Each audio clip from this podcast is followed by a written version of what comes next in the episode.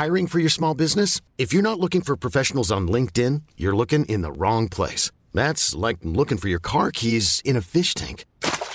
LinkedIn helps you hire professionals you can't find anywhere else, even those who aren't actively searching for a new job but might be open to the perfect role. In a given month, over 70% of LinkedIn users don't even visit other leading job sites. So start looking in the right place. With LinkedIn, you can hire professionals like a professional. Post your free job on linkedin.com slash achieve today.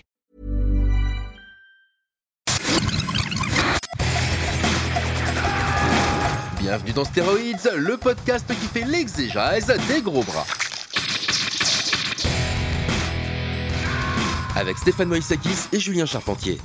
Bienvenue dans ce nouvel épisode de Stéroïdes, le podcast. Je suis Stéphane Moïsakis et je suis accompagné de mon ami Julien Charpentier. Salut Julien. Salut Stéphane, bonjour à tous. Pour parler d'un film qui te tient à cœur aujourd'hui, que tu aimes Absolument. beaucoup. Oui. Euh, on a reporté plusieurs fois. On en parlait, on disait tiens, est-ce qu'on le traite, est-ce qu'on le traite pas? Puis en fait, on, est tombé d'accord parce que trêve de Steven Seagal, trêve de Dwight Little, parce que mine de rien, Dwight Little, on l'a pas dit la dernière fois, mais il est parti faire Free Willy après, c'est-à-dire que sauver Willy, donc bon. C'est un peu moins style. stéroïde, c'est un peu moins stéroïde que, que le film dont on va parler maintenant, même si on est plus dans le thriller euh, euh, en l'occurrence ici. On va parler de Wind River.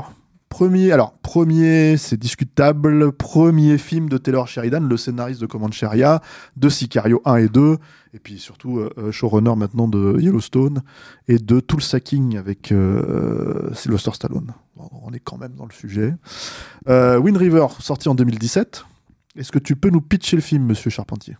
Alors, Moon River, c'est l'histoire d'un chasseur qui travaille pour, pardon, qui travaille pour euh, le, le service. euh, de, en, gros, la de chasse et pêche et tradition américaine, quoi, en gros, et euh, pour le Wildlife le. Wildlife. Euh, et euh, donc, euh, en fait, lui, son travail, c'est de contrôler euh, les euh, les mouvements des loups, des en fait des prédateurs dans la vallée. Il va les tuer quand il y en a trop.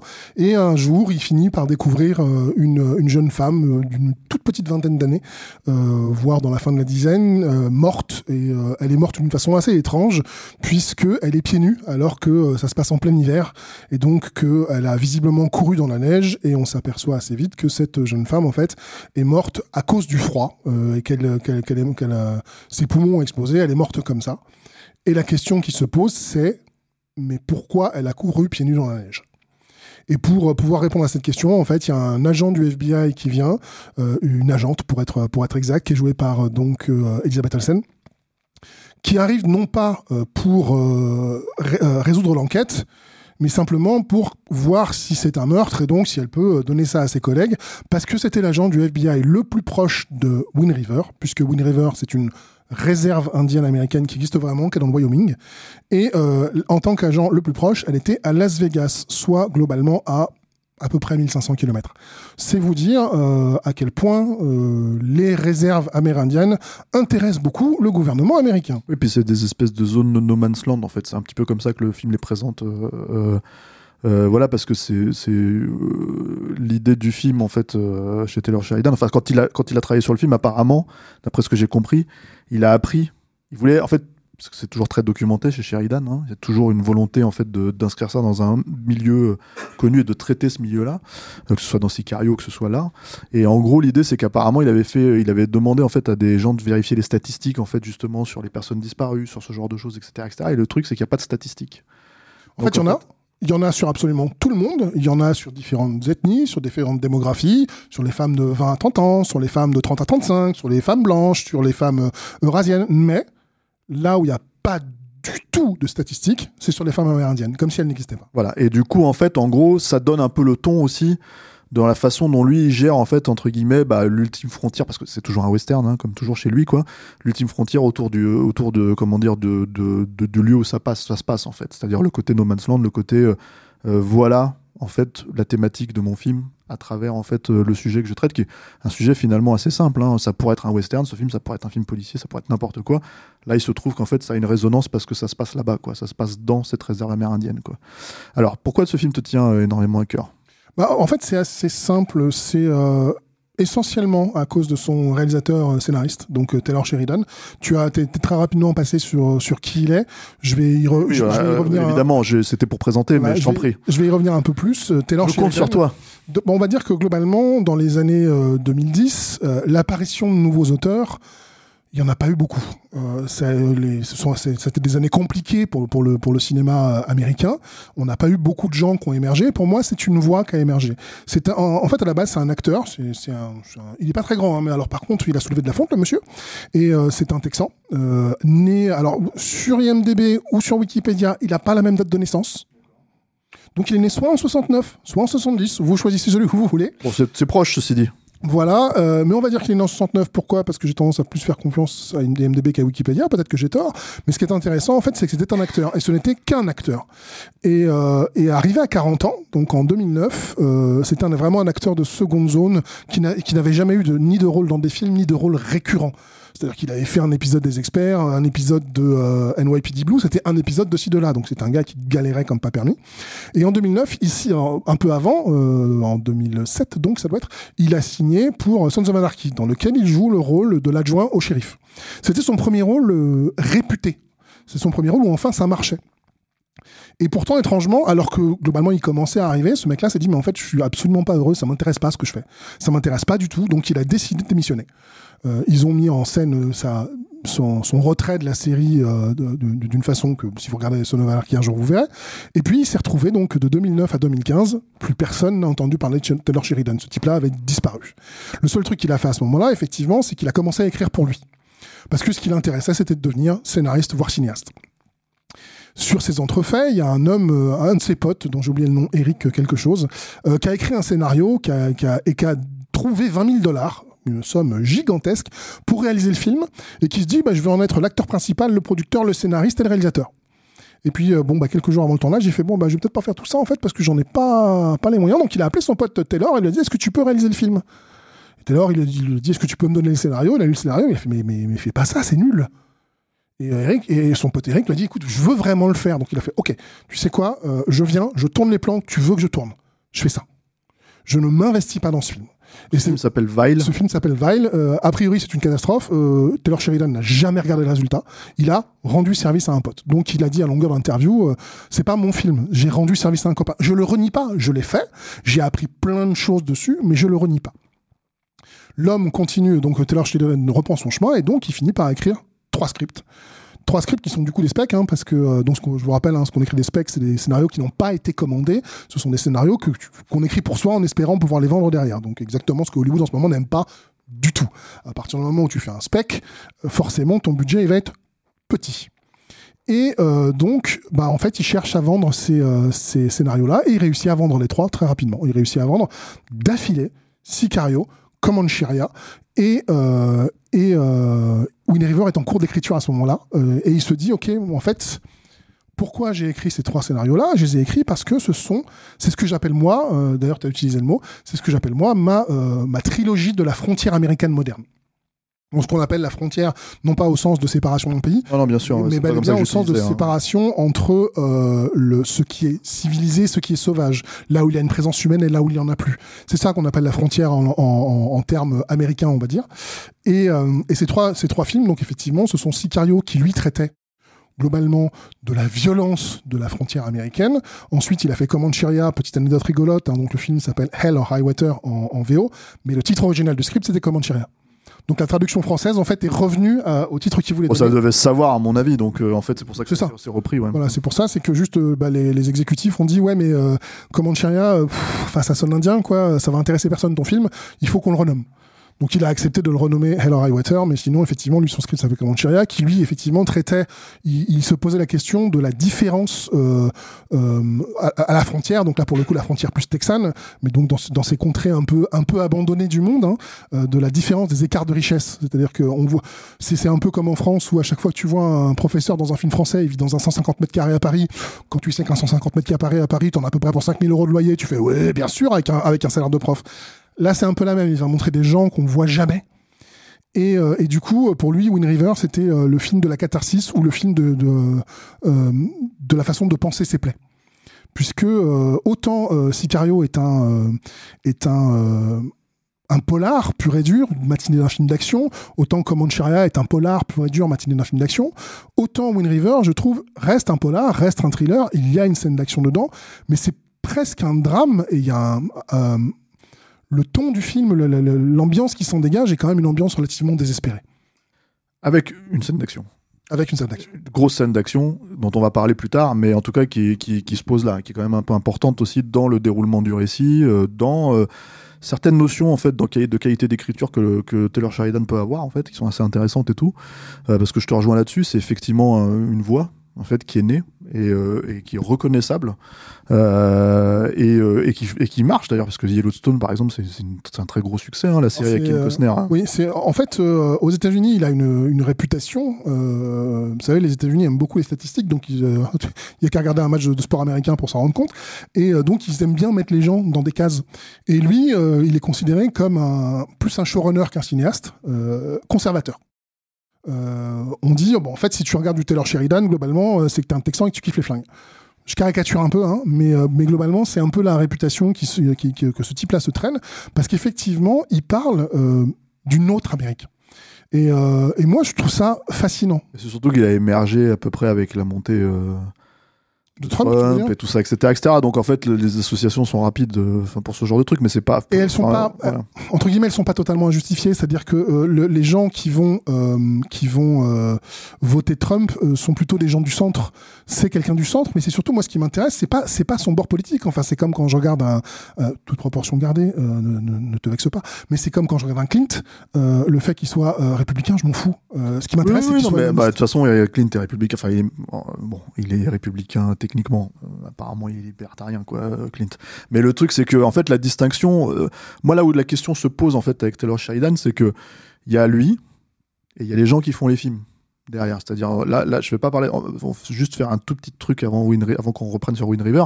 Mais par exemple, c'est Denis Villeneuve, en fait, sur, sur, sur Sicario. Alors, moi, personnellement, Sicario, c'est un film que j'exècre, quoi. C'est, mais vraiment, la, pas, l'idée initiale, pas le scénar, pas tout ça, etc.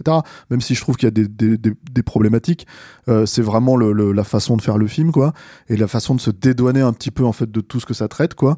Et, euh, notamment justement, il y a un côté très libéral en fait dans Sicario que dans Sicario 2 par exemple Solima il ne se pose pas du tout la question quoi c'est à dire que lui il fait un alors il fait un western et il fait un film politique ça il y a pas de souci quoi mais en fait il justement il prend pas des pincettes en fait euh, comme euh, avec l'usage de ce, personnage que le personnage d'Emily Blunt quoi moi je trouve assez assez catastrophique en fait euh, et puis Command Sheria c'était un film qui se posait aussi la question en fait encore une fois en fait de, de, bah de des mexicains de ce genre de choses etc., etc. donc du coup moi je trouve ça étonnant qu'il soit classé et surtout il fait une série avec Ken Costner encore une fois qui est pas vraiment un, un, comment dire un, qui est un démocrate à la base.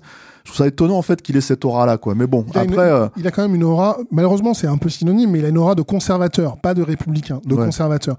Et, euh, et l'aura de conservateur quand tu fais des films qui traitent énormément il a des thèmes récurrents c'est ce qui en fait oui, ça, oui, bien sûr. Euh, et donc dans ces thèmes récurrents il y a notamment la notion de territoire la notion de propriété la notion du droit à la dignité. Et moi il y a un truc que j'adore chez lui et qu'il traite sans arrêt dans, sa série phare euh, qui est Yellowstone, qui est euh, la différence entre la loi et la justice. C'est-à-dire que la plupart du temps, les personnages dans ces films, la loi, ils s'en foutent complètement. Ce qui les intéresse, c'est la justice. Là, si on, si on avance dans Wind River, euh, c'est la même chose. Oui, c'est le cas. Oui, oui, c'est la même chose. Alors, euh, moi, j'avais pas vu Wind River, donc je l'ai vu pour le, pour le podcast, quoi. Film très intéressant. alors, je trouve plus sur le papier, vraiment que, que, en termes de mise en scène. Je trouve que c'est alors si je dois vraiment donner mes deux centimes en fait sur le truc, euh, je dirais que en fait euh, c'est de la mise en scène assez fonctionnelle jusqu'à au moment où on a vraiment besoin de mise en scène et là il y a deux trois trucs qui se perdent à mon sens, euh, mais on va en, parler au, moment venu. Toutefois ça ne dévalue pas, je pense euh, ce qu'il a raconté contrairement à mon sens Sicario. Voilà. Donc c'est vraiment, je fais le distinguo et, et, et, Taylor Sheridan est mieux servi par lui-même qu'il n'est servi par Denis Villeneuve. J'ai envie de dire sur ce film-là, quoi. Euh, j'ai pas vu son film d'après. Euh, Ceux qui veulent ma mort, Those Wish Me Dead. Voilà qui est un film qui était sorti sur HBO Max directement à l'époque en fait euh, où euh, en plein Covid quoi. Chez nous directement en fait il est disponible euh, sur Canal l'offre Canal Plus. Ouais c'est ça voilà. Donc et toi tu l'as vu je l'ai pas vu non plus. Voilà. Et euh, donc ça c'est son deuxième film en tant que réalisateur officiellement.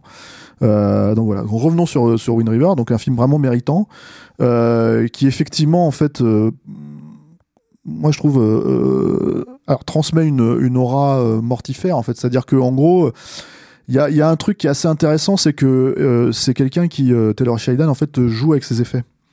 C'est-à-dire, euh, c'est pas des scénarios complexes, Mais par contre, en fait, il va distiller les bonnes, les bonnes informations au bon moment.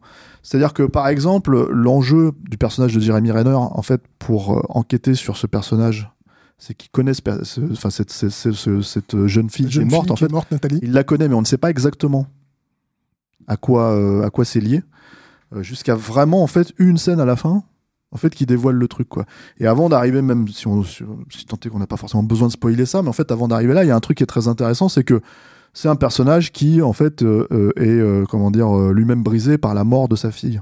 En fait, qui C'est pareil, ça aussi. est morte plus ou moins dans des circonstances similaires, mais dont on ne sait pas vraiment. euh, Comme tu l'as dit, c'est distillé de la même façon. C'est-à-dire que on va pas avoir une scène d'introduction où on va te dire voilà le personnage de euh, voilà son voilà le trauma. personnage de Cory, voilà son Voilà. trauma, etc. On va dire voilà le personnage de Cory, c'est un chasseur, il découvre le cadavre, il rentre chez lui, il va voir, tu rencontres après, peu de temps après, son ex-femme parce qu'il euh, il récupère son enfant, Euh, il lui dit attention, il va y avoir une tempête, mais tu passes pas par cette ville-là, et sa femme lui répond un, un énigmatique, mais plus jamais de ma vie, reste dans, dans ce Voilà. endroit-là, plus jamais. Et en fait, tu vas, on va construire petit à petit qui est ce personnage et pourquoi il accepte alors qu'il c'est vraiment un chasseur c'est pas un enquêteur c'est pas un- il, il appartient pas à la, à la- aux forces de l'ordre Et à la fin, c'est la même chose avec Elisabeth Olsen, par exemple. Alors, c'est un personnage moins habité, on va dire, mais qui fonctionne aussi parce que, en gros, quand elle arrive euh, sur place, bah, en fait, euh, ils comprennent qu'elle est complètement. euh, c'est ce qu'on appelle le fish out of water, quoi. C'est-à-dire que vraiment, c'est le poisson hors de l'eau. C'est cette expression pour dire, voilà, c'est, elle est hors de son élément parce qu'elle arrive, en fait, en tailleur et en gros, les mecs lui disent, mais il fait moins 15 là, tu vas pas tenir, en fait. Donc, il faut vraiment qu'on t'habille avant que tu partes, en fait, euh, euh, comment dire, euh, vérifier le cadavre en question, quoi. Donc il y a tout un tas de trucs comme ça en fait qui sont effectivement très bien distillés, qui prend son temps. C'est-à-dire que c'est un film qui prend son temps aussi par rapport à ça. Et qui, du coup, je trouve, incarne, c'est-à-dire euh, la narration. C'est au sens, euh, euh, t'es perdu dans cette dans espèce de désert, tu vois, de neige en fait, avec les personnages, et tu comprends en fait ce que les mecs subissent. Ce qui fait que du coup, alors je m'avance un peu, mais dans le relationnel, en fait, effectivement, où les personnages se posent la question entre la loi et la justice, si tu veux, bah, tu comprends le positionnement du personnage, notamment dans la scène finale, en l'occurrence de ce film-là, quoi, de Wind River, tu vois. Et en fait, oui, ça incarne totalement le truc. euh, C'est-à-dire que y a, y a, moi, j'ai envie de dire, euh, j'aurais peut-être des problèmes avec le Taylor Sheridan, en tout cas sur ce film-là, euh, scénique, c'est-à-dire en termes de mise en scène, en, termes de réalisateur, mais pas du tout en termes d'incarnation. C'est la façon dont il, dont il dirige les, comédiens. Et c'est aussi un truc qu'il faut, qu'il faut dire, quoi. C'est-à-dire que là, on se retrouve quand même avec Jeremy Renner et, et Elisabeth Olsen. Je veux dire, la fois où on les a vus avant, c'était dans un Avengers ou un truc comme ça, quoi. Et clairement, euh, je veux dire, bon, ils ont pas les mêmes rôles à jouer, hein, mais ils ont pas la même implication non plus. Hein. Ça, c'est un truc, euh, c'est un truc qui est évident aussi. Donc, quand tu regardes ce film-là, tu sens qu'ils sont, habités par le, sujet, quoi. Moi, j'ai toujours, euh, j'ai- j'aime bien Jeremy, Jer- Jeremy Renner. J'ai toujours trouvé, j'aime beaucoup l'appeler presque, parce qu'il a, il a presque remplacé euh, Tom Cruise sur Mission Impossible 4. En fait, non. Il a, il a, il a presque remplacé Jason Bourne, mais en fait, non. Il est presque devenu un Avengers avec son film, mais en fait, non. Donc, c'est Jean-Michel Presque, en fait.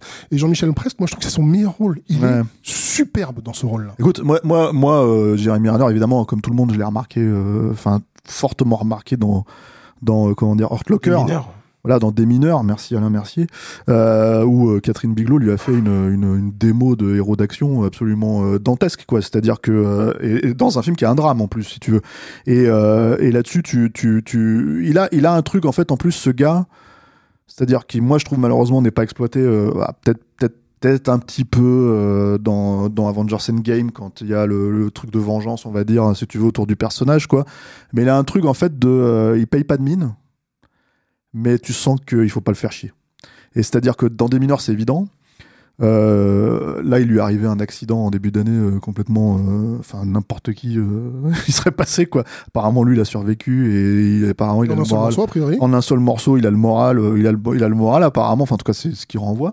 Mais, mais donc voilà, tu te dis bon, il, ce mec, il a, il a quelque chose. Alors qu'en fait, bon, quand tu le regardes physiquement, encore une fois, il est assez commun. Il a. Il est pas très grand, il est euh, voilà, mais il a un truc, il y a un truc qui machin, et il y a un truc qui fonctionne chez lui. Et du coup, euh, je sais pas si Wayne River c'est son meilleur rôle en fait, ce, ce personnage-là. En tout cas, c'est sûr qu'il l'incarne. Il y a quelques films hein, où moi je me, me rappelais de lui dans 28 semaines plus tard, ce genre de choses. En fait, encore une fois, c'est euh, à une époque, j'ai envie de dire, euh, en dehors de Marvel, effectivement, il avait euh, comment dire, euh, alors peut-être pas dans le, le, le Bourne. Pas terrible euh, qu'il a fait là. Bon, Legacy. Born Legacy, ouais. C'est ça en français, non C'est pas Jason Bourne, l'héritage. C'est le seul où il y a Jason Bourne dans le titre, dans lequel il n'y a pas Jason Non, Bourne. dans lequel il n'y a déjà pas de Jason Bourne, voilà. Et en fait, euh, euh, où, où, bon, tu sens que c'était pas, c'était pas terrible. En gros, tu sais pas exactement ce qu'il voulait faire avec ce, ce, ce personnage-là et cette franchise, tu vois, à ce moment-là, quoi. Mais tu sentais qu'il fallait continuer parce que c'est des succès, quoi. Moi, j'aime bien, j'aime bien Sicario et j'aime bien euh, Jason Bourne, l'héritage, mais bon, je vais pas trop, je vais pas le dire trop fort, visiblement. Vas-y, continue. Non, non, mais c'est pour dire, enfin, en tout cas, tu peux pas, enfin, moi, je, je le trouve plus générique là-dedans. euh, pour moi, il est égal à lui-même, comme dans Avengers, tu vois. Ce que je veux dire, c'est qu'il est un peu générique là-dedans, contrairement, encore une fois, au film qu'on cite, quoi, tu vois.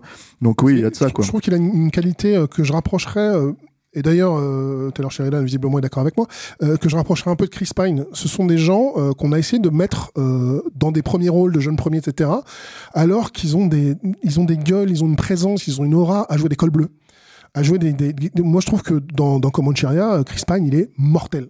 Je trouve que dans, dans ce rôle-là, euh, Je- Jeremy Renner, il est mortel. Je trouve que c'est des gens. Après, Chris euh, Pine, c'est plus la gueule, hein, parce que c'est quand même un fils d'eux, quoi. Donc, euh, Oui, mais euh, il a la gueule d'eux. Et, euh, et d'ailleurs, euh, à, la, à la base, Taylor Sheridan voulait deux acteurs sur son, euh, sur son, en fait, deux, deux acteurs sur son, euh, sur Wind River. il avait deux choix. Il avait deux choix. Il avait euh, dans le rôle principal, il voulait Jeremy Renner, et dans le rôle principal féminin, il voulait Elizabeth Olsen. Donc déjà, il a eu du bol, mais il a eu vraiment du bol. C'est-à-dire qu'en fait, Jeremy Renner était déjà en train de tourner un truc, je sais plus quoi. Donc il lui a dit non, en fait. Et il a proposé le rôle à Chris Pine. Ouais, il était en train de tourner les premiers contacts Premier contact, c'est ça. Et, euh, et donc, avec Denis Villeneuve. Avec Denis Villeneuve. On fait, on fait que des trucs qui. euh, c'est des boucles qui se font. ouais. C'est incroyable.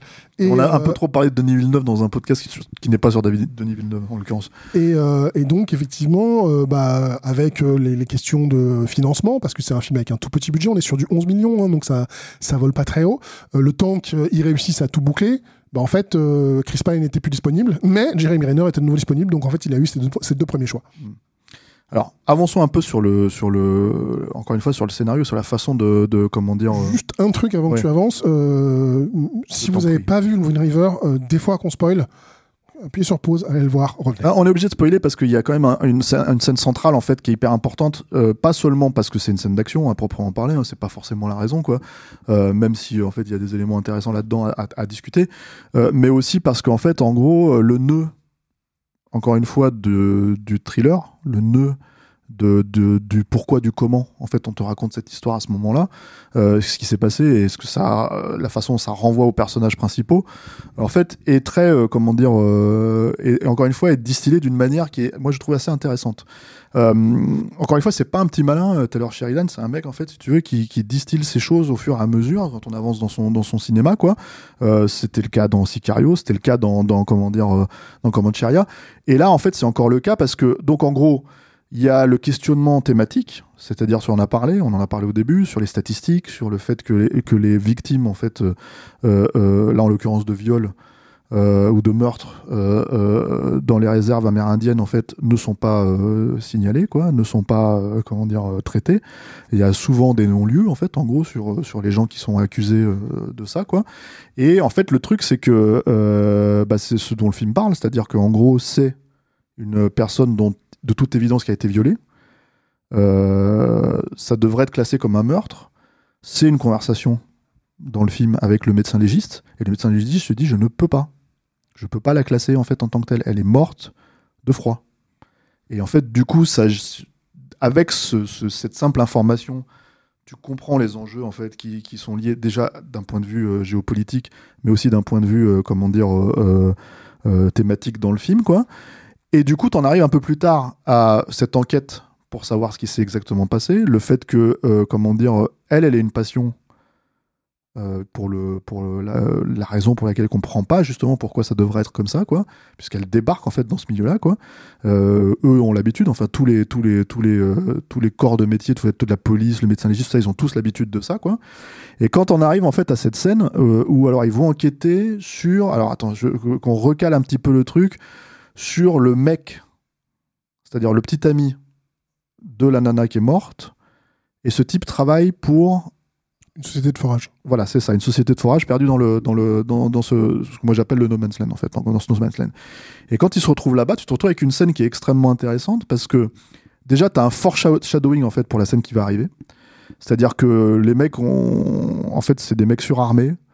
Euh, ils ressemblent plus à des mercenaires qu'à des qu'à des foreurs quoi. Et en fait, en gros, ils les emmènent à l'endroit pour discuter avec euh, le petit ami en question, quoi. Euh, et t'as une scène de tension qui, est, moi, je trouve assez bien faite. Euh, en gros, où t'as un moment donné, t'as un des flics qui panique et qui se sent encerclé par les gars. Qui lui dit mais pourquoi vous m'encerclez? Voilà. Et d'un seul coup, t'as toute une scène en fait qui doit être euh, euh, comment tu dis alors je, je vais faire un anglicisme euh, pas euh, désamorcé j'allais dire diffuse enfin di- diffusé mais- Désamorcé, donc voilà désamorcé c'est ça. Et en fait le truc c'est que la scène est désamorcée et surtout il y a un truc qui est, qui est parce que quand tu écris un film et que tu fais une scène comme ça en fait ça ne peut pas déboucher sur rien Oui, et, voilà et je te dirais même que moi, il y a un truc. En fait, c'est la scène que tu décris, je trouve que c'est une scène très intéressante, mais ce qui, pour moi, la rend euh, vraiment mortelle. Euh, Jusque-là, je trouve que c'est une scène qui est bien faite, etc. C'est en fait. euh, donc, ce flic panique, mais en fait, il panique pas. Il sort son flingue, il dit Pourquoi vous m'encerclez? Et euh, c'est euh, Elisabeth Olsen qui fait redescendre la tension, puisqu'elle dit Écoutez, en fait, la seule personne qui a une juridiction. que- il y a tout ça- Graham Greene aussi euh, qui essaye et tout mais ouais. mais Graham Greene, donc c'est le c'est le, le chef c'est le chef de la police de la réserve indienne Ouais, ouais. qui n'a pas euh, qui n'a pas de juridiction à cet endroit-là puisque c'est pas considéré comme la réserve indienne. Et donc c'est la seule à désamorcer. Et là où moi il y a cette, cette petite phrase en plus qui change totalement la dynamique de la scène et qui me dit c'est pas fini, c'est quand le flic regarde Elisabeth Olsen et lui fait vous avez pas vu. Vous avez pas vu Ah, ce qu'il vous- de vous n'avez- rendez pas compte. Vous vous êtes pas rendu compte que j'ai été encerclé en fait Ouais. et euh, qu'ils l'ont fait exprès, c'est-à-dire qu'en fait je suis pas fou, je suis pas devenu fou. Mais le truc c'est que bon quand tu vois une scène comme ça arriver, elle est censée dire quelque chose. Et en fait effectivement, euh, je veux dire euh, c'est juste une amorce à ce qui va se passer derrière.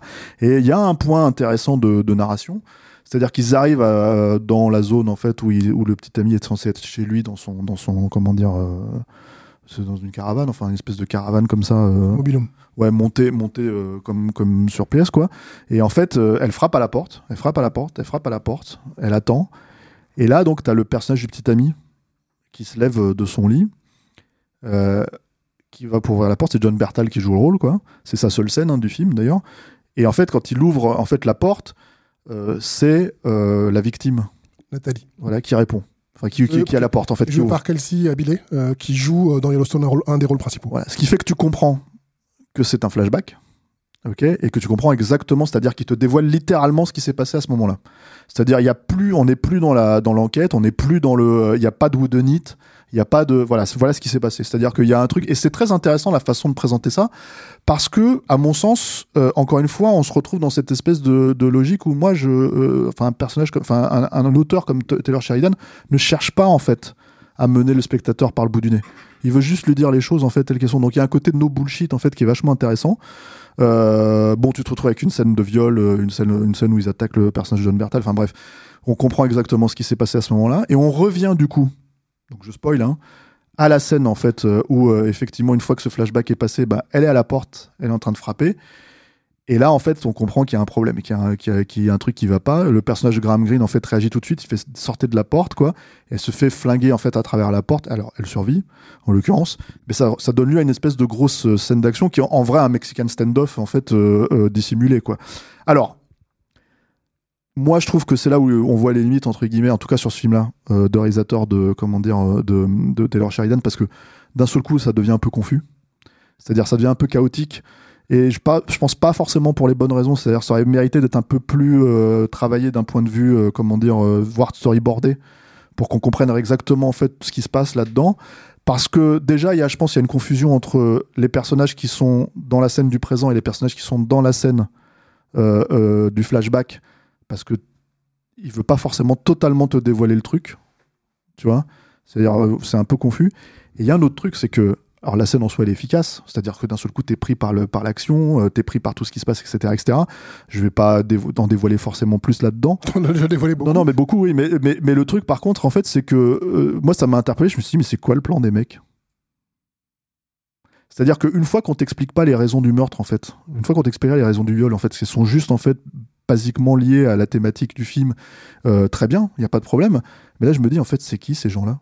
C'est des forats qui, ont- qui sont surarmés. Ce sont pas des foreurs, ce- c'est le service de sécurité, donc ce sont des mercenaires. Ouais, voilà, c'est ça. Donc, et en fait, le truc, c'est que c'était quoi leur plan? Buter tout Ah le bah, monde buter En tout fait, le monde et, Ouais, mais et- et comment tu les planques? Enfin, Bah, tu vois, c'est- c'est c'est- c'est quand même bizarre comme. Ils sont comme- pas très efficaces puisque je te rappelle qu'effectivement Ouais, bah, ils, ont ils planqué euh, le. euh, bon, de toute façon, en même temps, si vous êtes resté, c'est que vous acceptez les spoilers. Ouais. Euh, ils ont déjà planqué le personnage de Matt, hein, qu'ils ont retrou- qu'on a retrouvé euh, cuit sûr. en neige.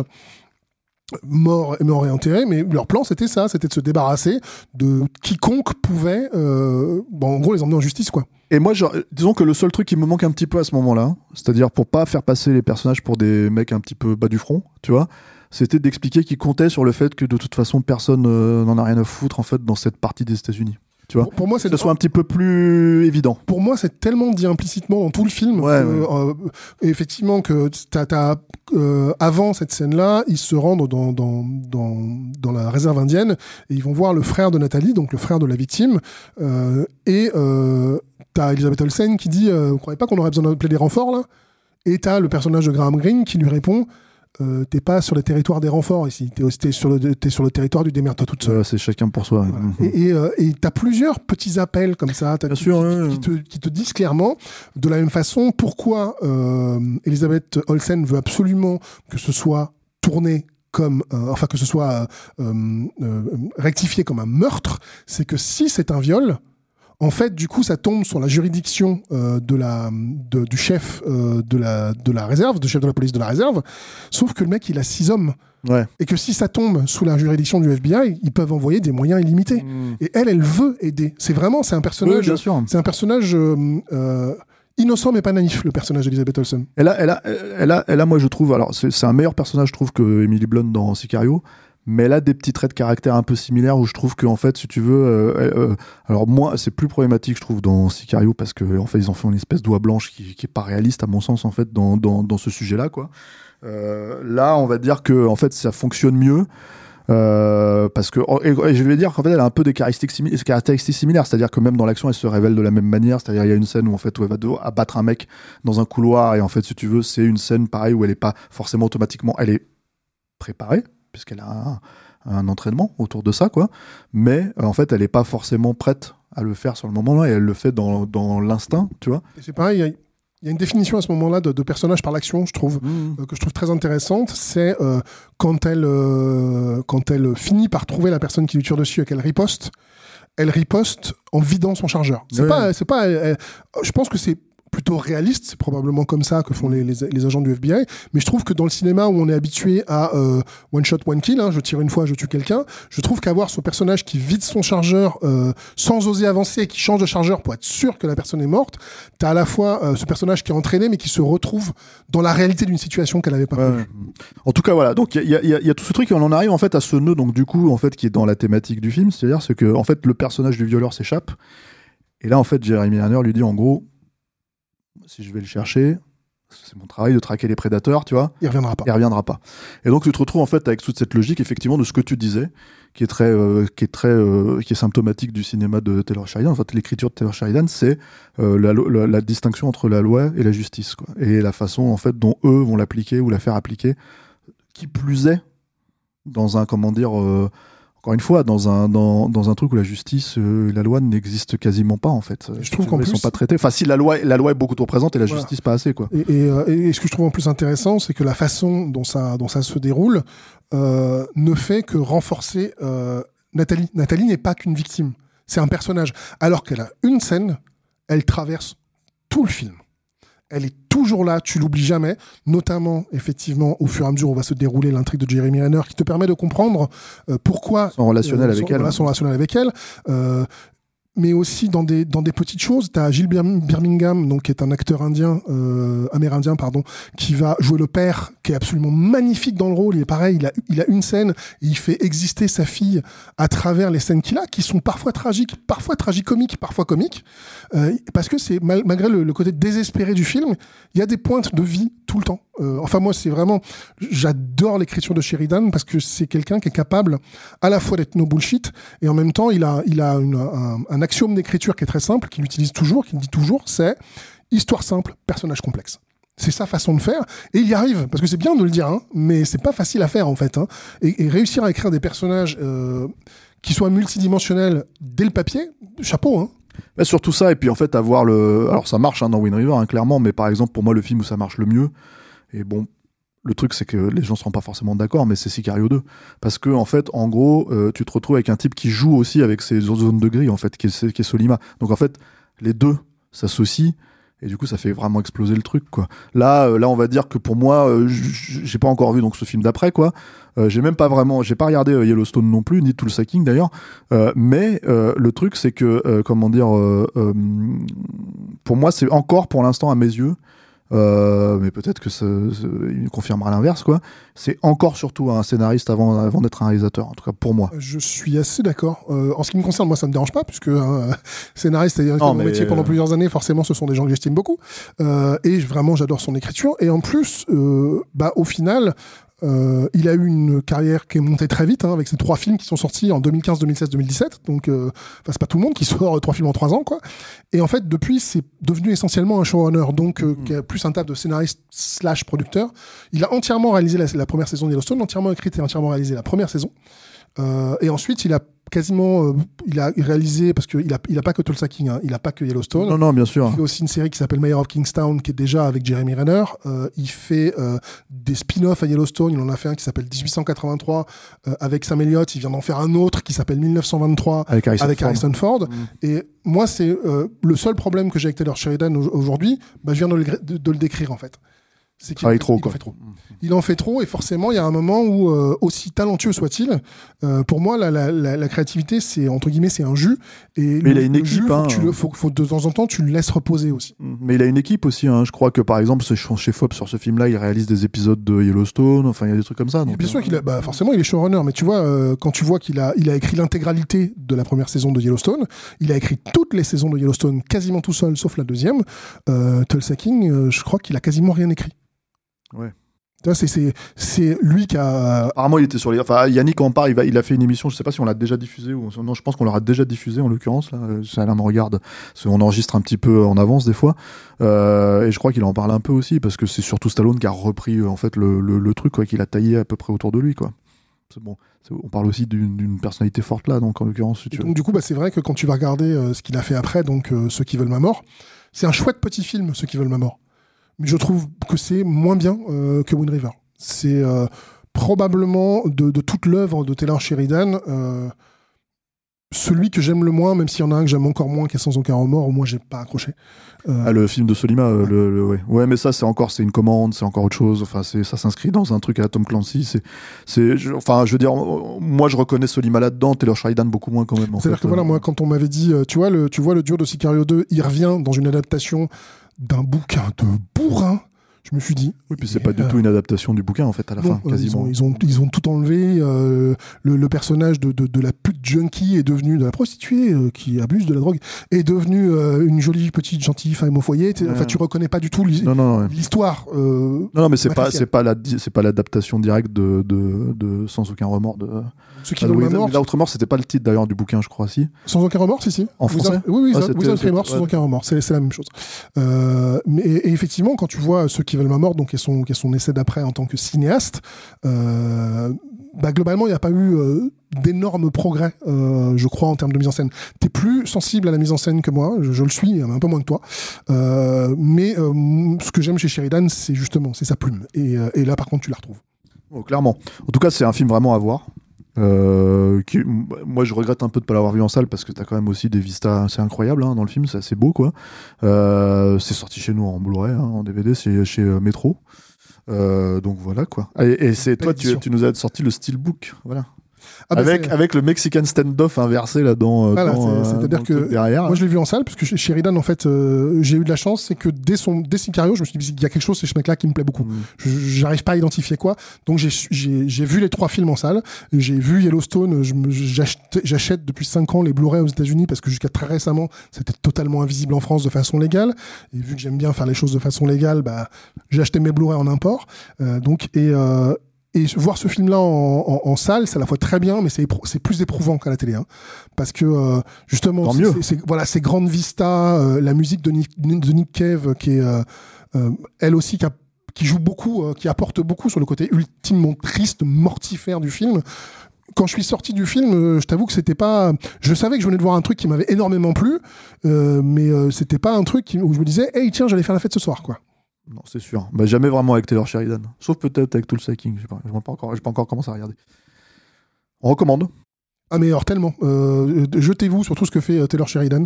Pour moi, vous pouvez pas le regretter. Enfin, si, tout ce dont on a parlé, c'est les thèmes dont on a parlé, la justice versus euh, la liberté, la, notion de territoire, la, question aussi du western moderne, si tout ça, ce sont des thèmes qui vous intéressent, vous allez avoir vraiment un auteur qui est assez unique. Alors, toute proportion gardée de la même façon, mais pour moi, qui me rappelle un peu Shane Black. Pourquoi? Pas dans l'écriture, ils ont une écriture totalement différenciée, mais dans le fait que malgré des réalisateurs différents, tu reconnais un film écrit par cette personne-là. Et ça, c'est assez unique. Merci, monsieur Charpentier. Merci, Stéphane. Merci Alain, merci à la technique. Hein? Ouais, t'es déjà en train de sourire et croit que je vais te dire des cochonneries là. Tu vois. Non, non, non. Euh, merci Monsieur. J'aime bien quand tu parles de champignons. De champignons. Non, non, on va pas, on va pas, on va pas la refaire à chaque fois. Merci à vous tous qui nous suivez. Euh, merci à ceux qui nous, qui, nous soutiennent et qui nous, qui typent en fait sur Tipeee et sur KikiZBankBank. Vous pouvez nous suivre sur euh, Twitter, Instagram. C'est vraiment la partie que je déteste faire, mais je, je, la fais quand même. Voilà. Pas autant que Yannick. Voilà. Et non. Et, et on se retrouve quand même pour une prochaine, mais on n'a pas encore. c'est bon, on a épuisé pour l'instant. On va trouver d'autres sujets. À bientôt. On va laisser reposer. Salut